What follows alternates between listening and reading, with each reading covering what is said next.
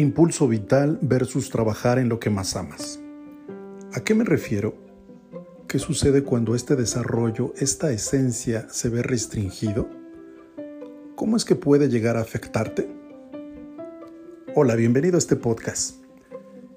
En otro episodio te comenté por qué solo 3 de cada 100 personas trabajan en lo que más aman.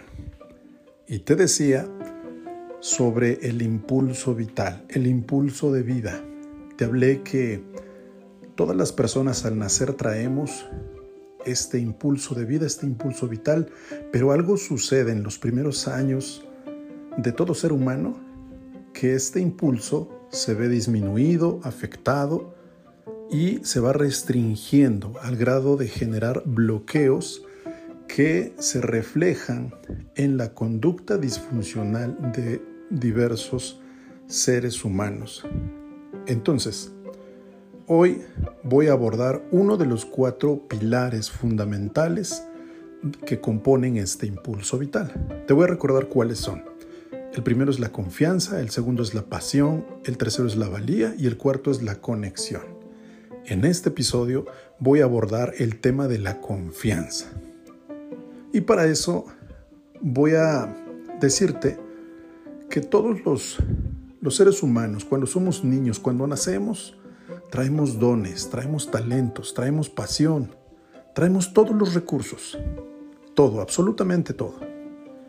Lo único que hace falta es desarrollarlos, es alcanzar ese máximo potencial. El mundo es un lugar en donde venimos a brillar. Sin embargo, ¿qué es lo que sucede? Nosotros los adultos y los papás no sabemos cómo llevar a nuestros hijos a alcanzar ese máximo potencial. El problema comienza en los primeros años de vida y surge cuando nosotros, los adultos, los papás, comenzamos a bloquear este desarrollo.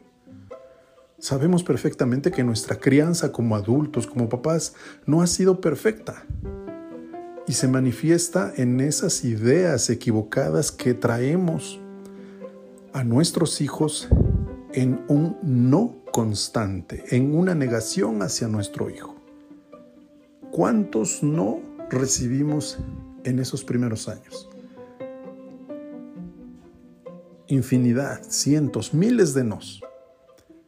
Quizá hoy no trabajas en lo que más amas por esta razón existe en ti esa ausencia de confianza. Esta es una necesidad básica que se, que se desarrolla con la certeza y la seguridad, las cuales son los motores de nuestra vida. Todos tenemos la necesidad de sentirnos seguros en este mundo, ¿cierto o no? Ahora, ¿cómo evalúo mi confianza. ¿Cómo sé en qué nivel se encuentra mi confianza? Un test rápido para comenzar a generar conciencia, para empezar a darme cuenta en qué nivel de confianza estoy, es hacerme estas preguntas y analizar estas respuestas. Entonces, la primera es, ¿estoy dispuesto a ir más allá? ¿Tomo riesgos sanos con regularidad? ¿Soy tolerante a la frustración? ¿Haces las cosas a pesar de que sabes que puedes equivocarte?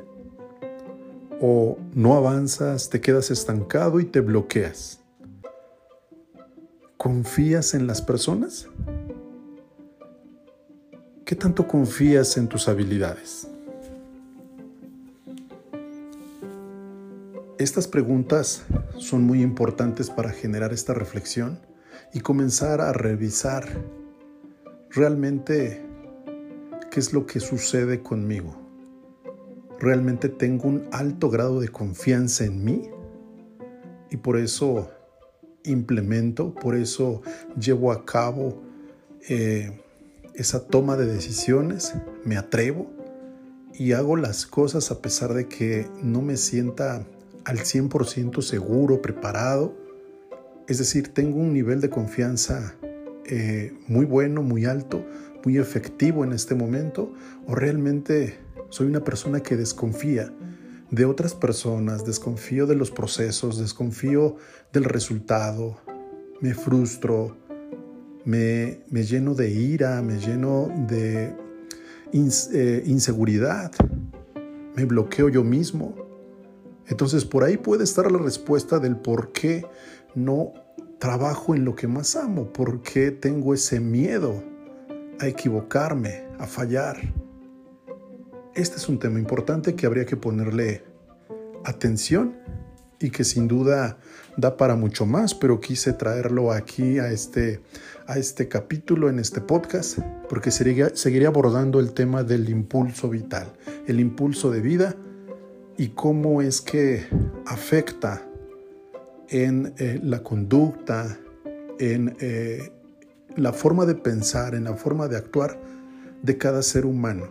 Y eso se refleja en eh, la personalidad de las personas que, repito, a veces existen bloqueos, existen restricciones que sucedieron por algún acontecimiento, por algún hecho repetitivo o un hecho que marcó eh, algo en nuestra infancia y que hoy se refleja en alguna de estas actitudes, conductas, formas y fobias que adquirimos ya como adultos. Entonces, para cerrar este capítulo, quiero decirte que este pilar fundamental, este valor, este fundamento de la confianza es definitivamente algo que me va a permitir tener esa claridad, esa certeza, esa confianza para poder impulsarme hacia adelante o bien